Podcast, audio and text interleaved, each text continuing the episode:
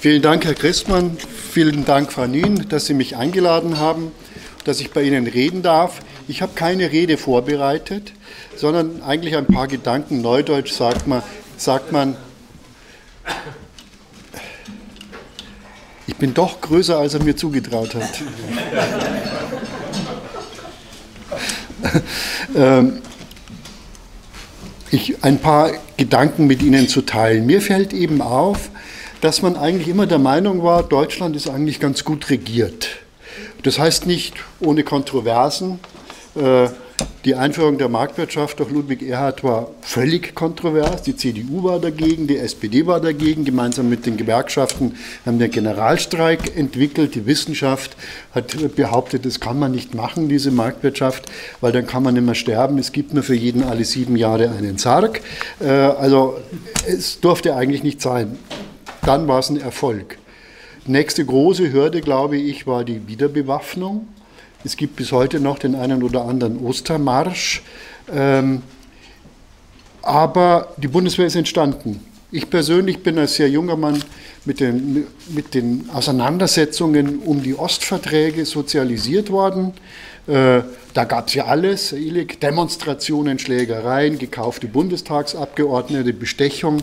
Aber am Ende haben auch die Unterlegenen ihren Frieden damit gemacht, vielleicht weil die Auseinandersetzung offen war, nicht fair, aber es wurde um eine Idee gekämpft. Aber in den letzten Jahren hat man das Gefühl, es verschiebt sich in eine Richtung, in der die Unterlegenen immer dieselben Gruppen sind und in der die Unterlegenen nicht mehr mitgenommen werden. Und ähm, meine Überlegung ist, ob wir uns in einen ideologiegeprägten Staat hineinbewegen. Einen ideologiegeprägten Staat, wie man ihn eigentlich aus Diktaturen kennt, nicht mit den Machtmitteln, aber mit dieser herrschenden Ideologie, der viele Dinge untergeordnet werden, auch wenn sie erkennbar blödsinnig sind. Nicht? Oder wenn sie erkennbar äh, einen anderen Inhalt haben als die Begrifflichkeiten äh, ähm, Aussagen. Mach mal ein kleines Beispiel, ein böses und ein lustiges Beispiel. Das böse Beispiel ist der antifaschistische Schutzwall, ähm, der dummerweise die Selbstschussanlagen auf die eigene Bevölkerung gerichtet hat. Und neuerdings gibt es eine Tierwohlabgabe. Äh, die Kuh und das Schwein wird trotzdem geschlachtet, aber wo das Geld hingeht, das wird man nicht wissen. Ähm, die Ideologie, so hatte sie ursprünglich Karl Marx zitiert, ist das falsche Bewusstsein der Gesellschaft. Das ist ja klar, oben wissen Sie alles und Sie alle sind da ein bisschen beschränkt, ich auch natürlich. Ähm, äh, dieser Begriff der Ideologie von Karl Marx ist überholt. Heute wird er definiert als Leitbild von Gruppen, äh, die dieses Leitbild zur Begründung und Rechtfertig Rechtfertigung ihres Handelns brauchen. Also so eine Art Bild, wie soll die Welt ausschauen. Nun ist es ja so, dass wir nicht wissen, was wir nicht wissen. Äh, und Wettbewerb als Entdeckungsverfahren brauche ich nicht äh, pointieren in den Kreisen der Hayek-Stiftung. Popper hat äh, deswegen eine Ideologie, Ideologiekritik angewendet und sagte, es ist das dogmatische Behaupten absoluter Wahrheiten, dogmatisches Behaupten, es gibt gar kein Argument dagegen. Es führt dazu, dass diese Behauptungen der Tendenz zur Immunisierung unterliegen. Es wird nicht mehr diskutiert, es ist so. Man braucht dazu immer Verschwörungstheorien. Ja? Also der Sozialismus wird immer von kapitalistischen Spießgesellschaften, äh, Gesellen unterlaufen. Äh, es sind immer äh, verdächtige Personen, die man verfolgen muss. Und es muss eine Utopie der Harmonie vorherrschen. Werturteile äh, werden als Tatsachen genommen. Und Medien, das ergänzt sich jetzt, Popper war noch aufgewachsen in einer Welt kontroverser Meinung in den Medien. Medien unterliegen einer weitgehenden Gleichschaltung. In Deutschland hat eine frühere Kollegin der Süddeutschen genannt, ist es eine freiwillige Gleichschaltung. Also leben wir in so einer ideologisierten Gesellschaft. Das Musterbeispiel für ideologisierte Gesellschaften, die haben ja komische Entwicklungen, ist für mich äh, Lysenko. Lysenko äh, war der wichtigste sowjetische Biologe und Agronom. Sein zentrales Postulat lautete, dass die Eigenschaften von Kulturpflanzen und anderen Organismen nicht durch Gene bestimmt werden, sondern durch Umweltbedingungen. Äh, und weil das so ist, kann man auch in Sibirien Weizen aussäen und wenn man ihn sowjetisch bestrahlt, mit Rotlicht gewissermaßen im ideellen Sinne, dann wird der Weizen schon zu wachsen lernen, auch wenn die Umweltbedingungen eigentlich andere sind, als er gewohnt ist. Ähm, Sie kennen das Ergebnis völliger Blödsinn schon zur damaligen Zeit. Und Genetik war ja schon äh, in der Entstehung, wusste man, es ist völliger Käse. Vor allen Dingen wussten es die Bauern, die brauchten keine Genetik, aber die sind ja dann alle verhungert. Stalin als Förderer hat solche Projekte in mehrfacher Hinsicht gefördert. Auch Stahlwerke an falschen Standorten, äh, lauter so Dinge, Fehlentscheidungen, die an der Wirklichkeit vorbeigetroffen werden, aber in ein ideologisches Schema passen. Wenn ich sie lange genug bequatsche, werden sie eben auch Kommunist. Äh, und wenn nicht, äh, ist es nicht schön für sie. Äh, äh eines äh, der schlimmsten äh, behaupte ich, ideologischen äh, Projekte, äh, die wir in Deutschland kennen, ist die Energiewende. Die Energiewende hat ja folgenden Charme. Äh, sie erreicht alle ihre Ziele nicht. Äh, sie macht die Energie nicht billiger, sie schont die Umwelt nicht, sie macht sie nicht sicherer, äh, alle diese Ziele einer Energiepolitik, äh, auch der Umweltverträglichkeit, ähm, hat sie verpatzt. Und das Schlimme ist nicht, dass das so ist. Das Schlimme ist, dass die Lücke zwischen Glaube und Wirklichkeit immer größer wird. Ja, also hätte man das Gefühl, die Energiewende nähert sich einem Gleichgewichtszustand, wäre es ein teurer Umweg. Aber es führt geradezu in die Explosion. Äh, äh, das kann man eigentlich äh, nachvollziehen. Ich will jetzt keine Argumente liefern, weil es dann ein eigener Vortrag wäre. In diesen Tagen habe ich in der FAZ gelesen, wir brauchen jetzt unbedingt mehr Windkraft, sonst wird die Energie noch teurer bin ich sofort zusammengezuckt, weil ich hatte in den letzten Jahren gelernt, dass Windkraft, weil sie so teuer subventioniert ist, dass jedes Windkraft uns gewisser mit einem, gewissermaßen mit einem Notschrei erfüllt, weil jedes Windkraft, Wind, Windkraftanlage bedeutet, wir zahlen noch mehr drauf. Aber die FAS hat also in voller Erfüllung der planwirtschaftlichen Ideologievorgaben hat die FAS geschrieben, denn wenn wir keine Windkraft haben, dann brauchen wir Gas und Gas ist noch teurer. Also das ist die Logik. Wir steigen aus Kohle- und Kernenergie aus, es wird teurer, dann kommt Gas und nein, wir brauchen jetzt Wind, weil es sonst noch teurer wird. Äh, ich nenne das äh, äh, Ideologie, wenn man so daneben liegt. Nun könnte man ja meinen, es geht dabei vielleicht um Entscheidungen, um Fragen, die man nicht wissen kann das kann ja sein. Ich bin der Letzte, der der Politik Fehlentscheidungen vorwirft. Äh, wenn Sie meinen äh, Anlageberater fragen, ich mache oft genug selbst Fehlentscheidungen und möchte andere nicht für Fehlentscheidungen tadeln. Aber deswegen möchte ich äh, Ihnen schildern am Beispiel von Corona, wie sich bei uns ideologische Sichtweise auf politisches Handeln auswirkt. Ich möchte mit Ihnen nicht über die Gefährlichkeit oder Nichtgefährlichkeit des Virus sprechen, ob er Grippe ist oder nicht Grippe. Äh, ich bin kein Mediziner, bin ich nicht kompetent. Aber über den Umgang mit einem Phänomen, das auf Gesellschaften zukommt, darüber kann ich reden und werde ich reden. Und Sie mich ganz kurz äh, die Bilder zeigen. Ende November und im Dezember wurden wir überrascht von diesen grauenhaften Bildern aus Wuhan in China. Irgendwie war das nicht in Ordnung, was da in, äh, in China los war. 50 Millionen Menschen wurden eingesperrt. Wenn wir ehrlich sind, wir sagten, das kam bloß der Chines. Äh, also wir können das nicht machen in unseren freiheitlichen Gesellschaften.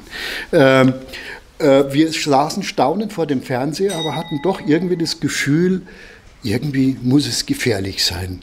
Äh, und dann äh, Mitte Januar waren die ersten Infektionen in Thailand da, die erste außerhalb Chinas. Äh, Im Ende Januar der erste Fall in den USA. Und dann gab es diese Bilder, wo in Vietnam, in Taiwan, in äh, Südkorea überall die Menschen mit Masken herumliefen. Äh, das, das, konnte man, alles nur, es kam und so auf uns zu. Ende Januar gab es die erste erfasste Erkrankung in Deutschland. Erst Starnberg von einem Mitarbeiter eines Automobilzulieferers, der vorher in China war. Am 30. Januar kommt es zu einer interessanten Spannung, finde ich. Ja. Die WHO erklärt, es sei eine gesundheitliche Notlage von internationaler Tragweite aufgetreten. Man kann von der WHO sagen, was man will. Es war eine Warnung, vielleicht war sie zu spät am 30. Januar. Am 30. Januar erklärt uns der Gesundheitsminister ähm, drei wesentliche Faktoren. Die haben Sie wahrscheinlich alle vergessen. Die erste Aussage ist, nicht gefährlicher als eine Grippe. Nun ja. Ähm, zweitens, nicht durch Atemwege übertragbar. Wie dann? Dritte Aussage, Masken helfen gar nicht. Es war ein offenkundiger Geisterfahrer, um es mal so zu sagen. Ich sage mal, hunderte von Millionen Menschen in Asien haben sich anders verhalten, aber Spahn wusste es, wie es besser geht. Nun ist es nicht so, äh, dass man ihm Nichtwissen vorwerfen kann. Ich glaube, es ist das Nichtwissen wollen. Warum? Die Ideologie in Deutschland hat zwei Dinge. Wir haben das beste Gesundheitssystem. Wissen Sie, diese Amerikaner, die sterben wie die Fliegen, aber bei uns kommt es gar nicht durch. Und das Zweite, man braucht dafür eine Verschwörungstheorie. Das ist ja, wie ich Ihnen anfangs erklärt habe, eine Erkenntnis von Popper. Jeder Ideologe braucht eine Verschwörungstheorie, einen Feind. Und ähm, wer kann in Deutschland der Feind sein? Der Rechte. Am 30.01. Nachweis gibt es Sendungen beim Bayerischen Fernsehen, bei der ARD, beim ZDF, in der erklärt wurde, diese Warnung vor Corona ist der Versuch rechter Kreise, die Bevölkerung zu verunsichern. Ich meine, das ist schon ziemlich nah an Stalin. Ja? Also es tritt etwas auf, was uns nicht behagt, und wir sagen, es sind die Feinde des Sozialismus, die die Bevölkerung aufhetzen. Dann ging das so seinen sozialistischen Gang, könnte ich jetzt sagen. Ähm, und äh, will die Details hier gar nicht alle vortragen, aber vielleicht nur so viel. Äh, am 9. März erklärt Italien das gesamte Land zur Sperrzone. Das war doch ein Schock. Plötzlich war Wuhan in Europa, mitten in Europa, vorher gab es natürlich so Abstufungen, erst kleinere Städte, dann eben zack, Italien macht die Schotten dicht. Der DAX hat den höchsten Verlust äh, seit den Terroranschlägen vom 11. September erlitten. Äh, und am Tag darauf gibt es nun auch Nachweise von Corona in Sachsen-Anhalt. Die Bundeskanzlerin erklärt äh, in, äh, in der Bundespressekonferenz, äh, das ist alles nicht so schlimm. Sie feigst so ein bisschen herum zu den Kollegen, fassen Sie sich nicht so in die Augen so häufig, niesen Sie in die Armbeuge, halten Sie etwas Abstand. Also das Leben geht eigentlich locker weiter. Ähm, aber dann beginnt etwas Entsetzliches, äh, nämlich die WHO ruft eine Pandemie aus. Was machen wir jetzt, wenn eine Pandemie aus, äh, äh, äh, ausgerufen wird? Die meisten Staaten reagierten zunächst mal mit Abschottung. Denn bei solchen, so viel habe ich mir sagen lassen, kann man eigentlich ganz wenig so richtig aktiv machen. Man kann die Erkrankten absondern. Sie wissen, dass Quarantäne aus dem Italienischen kommt. Äh, da kam die Pest per Schiff an und deswegen hat man dann die an Pest erkrankten oder solche, von denen man fürchte, sie seien es, 40 Tage, 40 äh, Tage eingesperrt. Da eignen sich die Insellagen von Venedig hervorragend dazu. Äh, und äh, so hat die Welt reagiert. Aber Deutschland hat nicht so reagiert. Wir haben die Grenzen aufrechterhalten. Von Macron stammt der schöne Satz, das Virus hat keinen Pass also für die Offenheit. Es ist das Postulat äh, einer Globalisierungsideologie. Es ist das Postulat, das sich der Tatsache entgegenstellt, dass manchmal und in manchen Situationen Abgrenzung vielleicht ganz vernünftig ist. Denn wenn Sie Ihre Haustür nicht zuschließen, könnte es sein, dass seltsame Dinge passieren. Äh, dann fallen da in der ganzen Welt äh, also die Schranken Und dann passiert etwas ganz Entsetzliches. Donald Trump, Sie wissen, es ist dieser Amerikaner, der gegen äh, Corona gar nichts getan hat. Ja? Äh, dieser Donald Trump ruft den nationalen Notstand aus, früher als Deutschland, und schließt die Grenzen für Einreisende aus Europa. Da war die Aufregung aber groß. Ursula von der Leyen hat protestiert, die Bundeskanzlerin hat protestiert. Die ideologische Formel war, das Virus hat keinen Pass. Nun, wenn man sich da sowas anschaut, dann erleben wir zu dieser, bis zu dieser Phase äh, so Glaubenssätze, die mit der Wirklichkeit nichts zu tun haben. Wir haben das beste Gesundheitssystem, Masken helfen nichts, Klammer auf, wir haben auch keine. Ähm, drittens, es braucht keine Maßnahmen, äh, das ist ja nur eine Grippe. Äh, und Grenzkontrollen äh, sind ganz verkehrt. Äh, zu diesem Zeitpunkt gibt es zwar bereits Meldungen aus Taiwan, Singapur, Korea, Vietnam und anderen asiatischen Ländern, die genau das Gegenteil tun und mit Erfolg. Aber wir wissen es ja besser. Und dann plötzlich, das ist bei Ideologen so, plötzlich gewinnt die Wirklichkeit. Die Wirklichkeit gewinnt ja immer.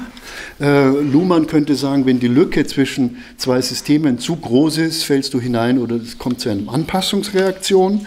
Und dann ist das passiert, was wir alle ja kennen und was ich nicht beschreiben will, weil wir es erlitten haben. Äh, es kommt zum Lockdown auch in Deutschland.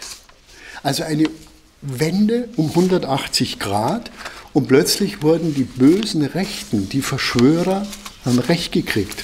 Kann man sich das vorstellen? Äh, dann nimmt das Ganze so seinen Lauf.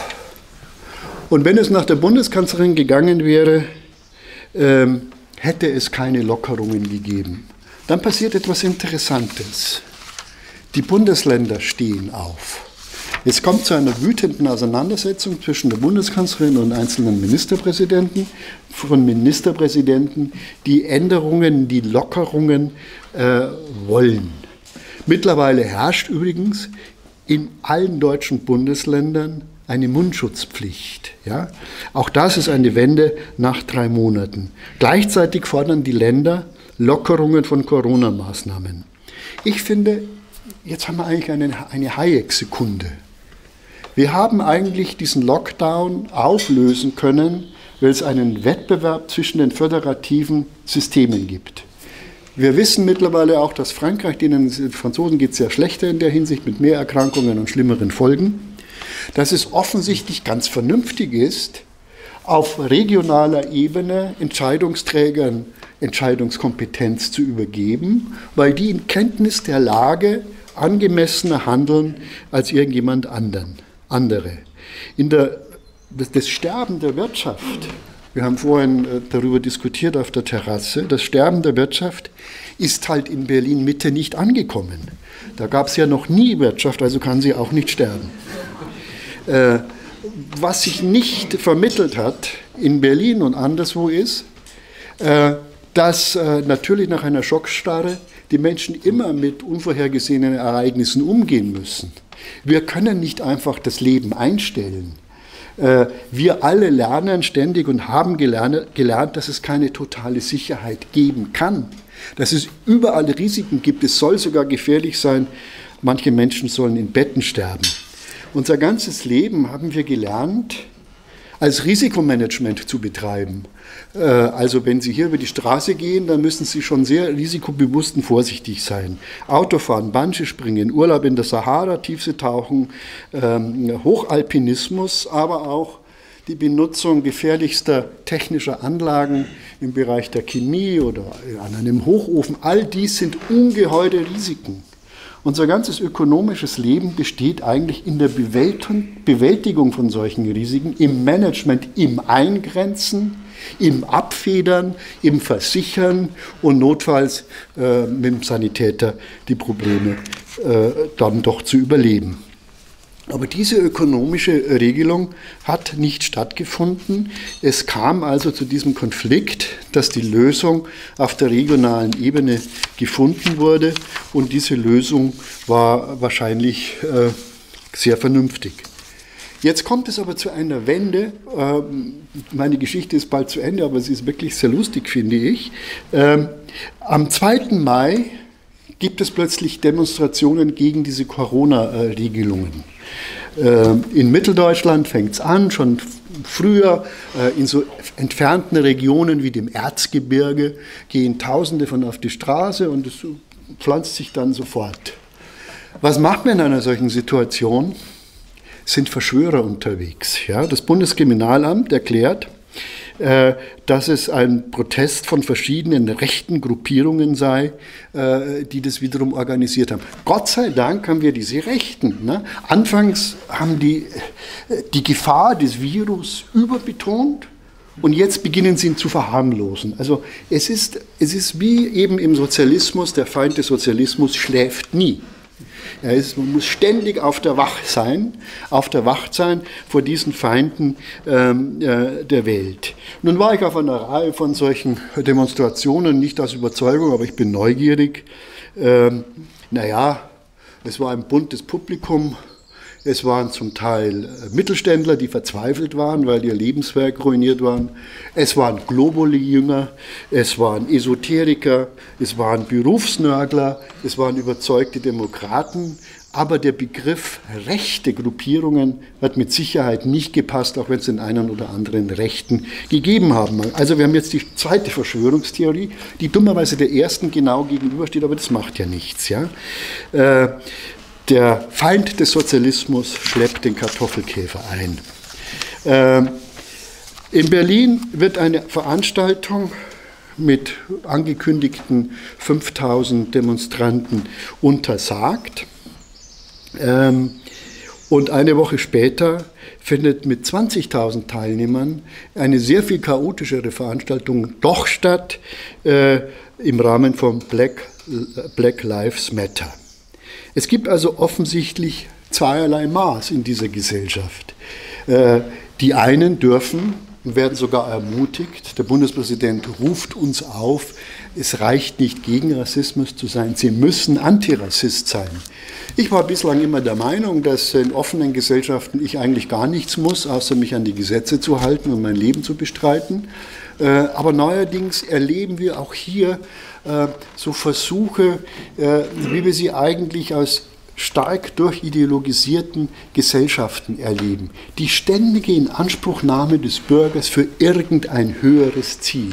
Es reicht nicht mehr, dass sie Unternehmer, Wissenschaft, Wissenschaftler oder auch einfach nur im Haushalt tätiger Mensch sind. Nein, sie müssen ständig für irgendein höheres Ziel eintreten. Der Kampf gegen Rechts, der Kampf gegen den Rassismus, äh, äh, der Kampf für die Energiewende. Also wir, wir werden ständig aufgerufen. Sie kennen vielleicht noch, wenn Sie so ein bisschen herumschauen, an älteren Gebäuden, da gibt es so diese kleinen Röhrchen, da musste man in der Zeit des Dritten Reichs das Hakenkreuz einstecken.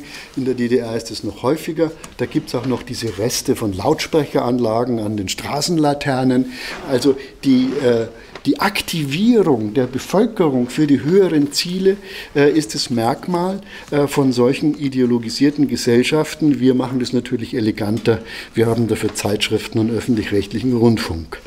Ähm, in diese Ebene äh, fällt auch, dass wenn man die Rhetorik äh, der Bundesregierung anschaut, man das Gefühl hat, Bürgerrechte sind Gnadenrechte. Sie werden uns von oben zugeteilt. Sie können uns auch wieder weggenommen werden. Äh, und dieses, dieses Verhältnis Bürgerrechte sind Gnadenrechte ist ein so massiver Angriff auf unseren Staat, wie wir ihn vielleicht noch gar nicht wahrgenommen haben. Es geht nicht darum, gegen jede Maßnahme zu sein. Es ist hier schon sehr entscheidend, wie argumentiert wird. Die Bundeskanzlerin spricht sich dagegen aus, äh, gegen diese Öffnungsorigien, dieses Debattieren. Ich sage nur, wenn die Bürgerrechte eingeschränkt werden, warum soll man da nicht mehr darüber mehr debattieren dürfen? Das müssen wir. Alle Entscheidungen dieser Gesellschaft, die getroffen wurden, waren letztlich auch deswegen friedensstiftend, weil die Unterlegenen das Gefühl hatten, ich habe jetzt fünf Jahre gegen diese Ostverträge gekämpft. Es gab ein paar Variationen an dem, was ursprünglich vorgesehen war von äh, der damaligen Bundesregierung. Aber dann sei es eben so, wenn die Mehrheit so ist. Also das, das Friedensstiftende von Debatten wird völlig übersehen in diesem Land, sondern es wird in eine Spaltungsdebatte geführt. Es wird nicht mehr versucht, über Debatten Bürger mitzunehmen, sondern sie werden ausgegrenzt, sie werden diabolisiert.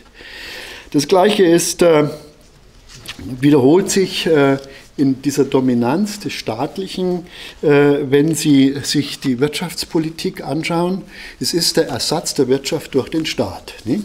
Also die Stimmung ist ja gut. Ja klar, wenn ich Angestellter bin und mittlerweile 80 Prozent meines Nettoeinkommens im Wege von Kurzarbeitergeld kriege, da wäre ich eigentlich blöd für 20 Prozent arbeiten. Das lohnt sich nun wirklich nicht. Ja? Meistens wird sowieso aufgestockt vom Arbeitgeber. Äh, die Frage, geht es eigentlich? Ist es möglich, dass im Wesentlichen eine Gesellschaft beschließt, wir leben aus Dagobert Ducks Geldspeicher. Äh, diese Frage äh, wird ja kaum debattiert. Wir haben ja die EZB, die Dagobert Ducks Geldspeicher, wenn er leer ist oder leer zu werden droht, sofort wieder auffüllt. Nicht? Also das ist ja die Logik der augenblicklichen Situation. Der Staat hat ja so gut gewirtschaftet. Ja. Hat er so gut gewirtschaftet oder sind es wir, die wirtschaften und einen Teil natürlich abgeben müssen? Äh, also wir erleben im Augenblick in einer Situation, in der man ehrlich gesagt Wirtschaft nicht braucht. Ne? Geht doch, oder? Äh, läuft doch. Hat irgendjemand ein Problem? Wenn ich in die öffentlich-rechtlichen Anstalten schaue, habe ich nur das Gefühl, es geht eigentlich nur darum, in den Urlaub zu fahren. Ja? Also wir erleben ja eine Lockerungsdebatte, die läuft so parallel zu den Urlaubswünschen, es ist unglaublich. Mallorca ist wieder offen. Darüber freuen wir uns. Dass Hunderttausende Freiberufler gerade krepieren, äh, naja, äh, brauchen wir die? Ähm, also mit anderen Worten, wir erleben ein illusionäres Staatswesen. Ich glaube nicht, dass wir diese Summen, die hier ausgespuckt werden, erstens haben und ich glaube auch nicht der neuen äh, New Monetary Theory, äh, das Gelddrucken Probleme löst. Also ich meine, der Zugang äh, zum Paradies, zum Schlaraffenland war immer schon schwierig. Äh, das Tor zum Schlaraffenland steht in Frankfurt.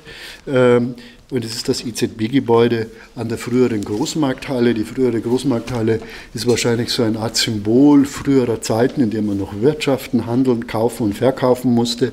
Heute ist es ganz einfach. Frau Lagarde drückt auf einen Knopf und Dagobert Ducks Geldspeicher füllt sich wieder.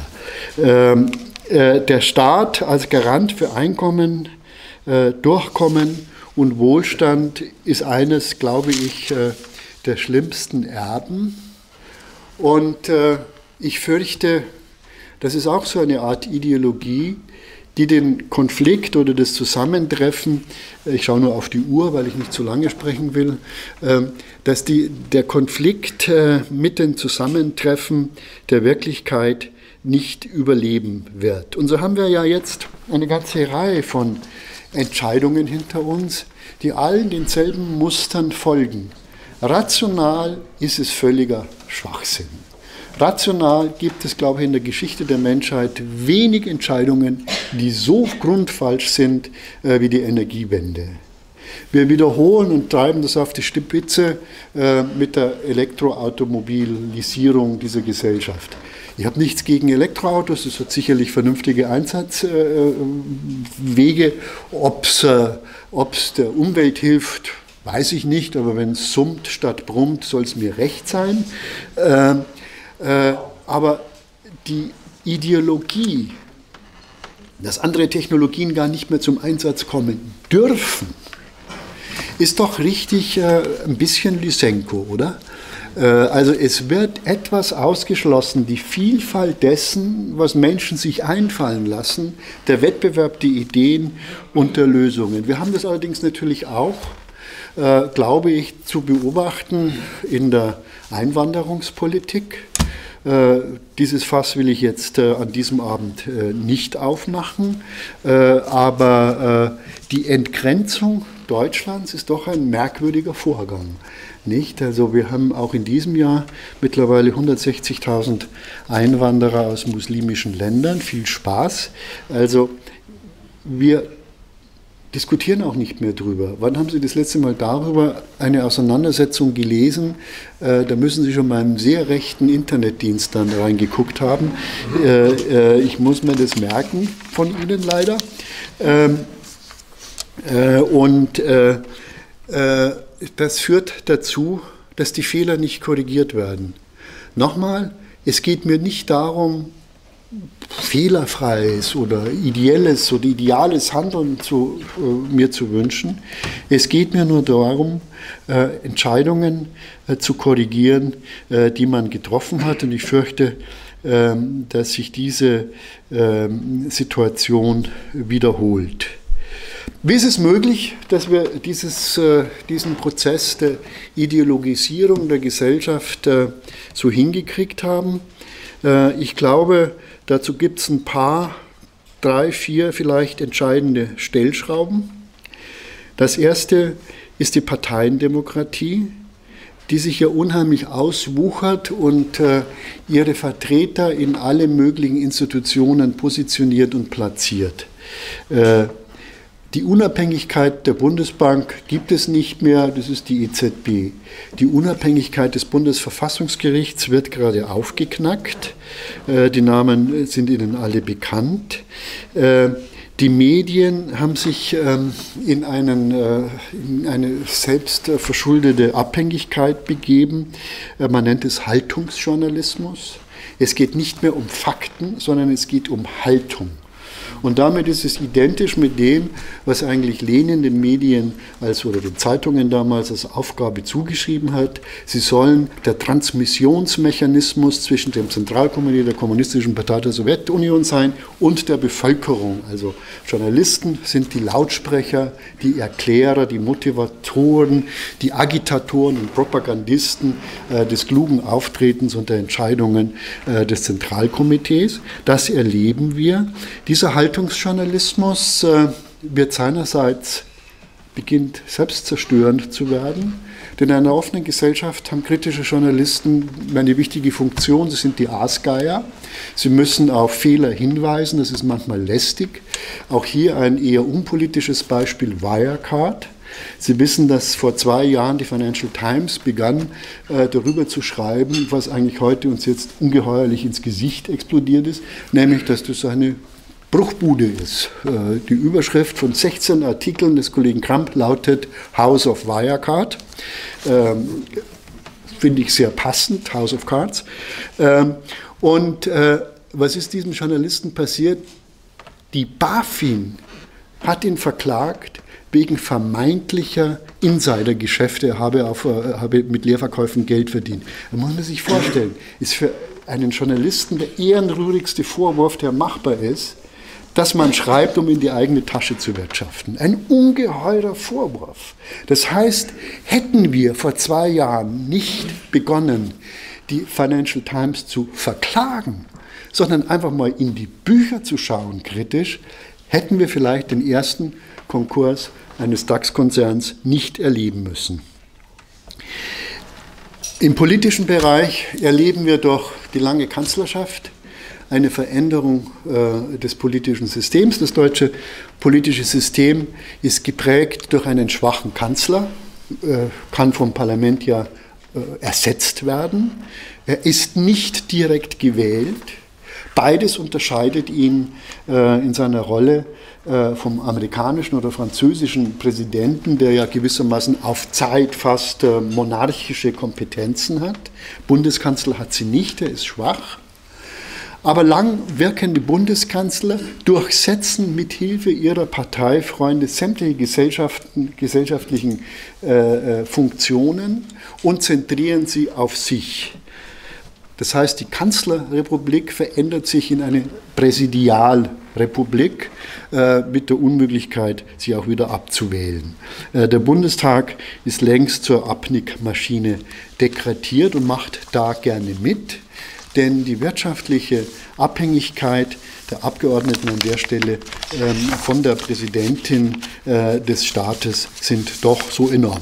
Mein Fazit, äh, wir, haben, wir sehen, wie sich dieses Land verändert aus einer streitbaren Demokratie, aus einer Demokratie, in der Kontroversen hart ausverhandelt werden, mal für die eigene Meinung, mal gegen die eigene Meinung, äh, ist eine Spaltung der Gesellschaft geworden, in der manche die Sieger sind und immer mehr zu den Verlierern zählen. Die gesellschaftlichen Institutionen werden entkernt, sie werden parteipolitisiert.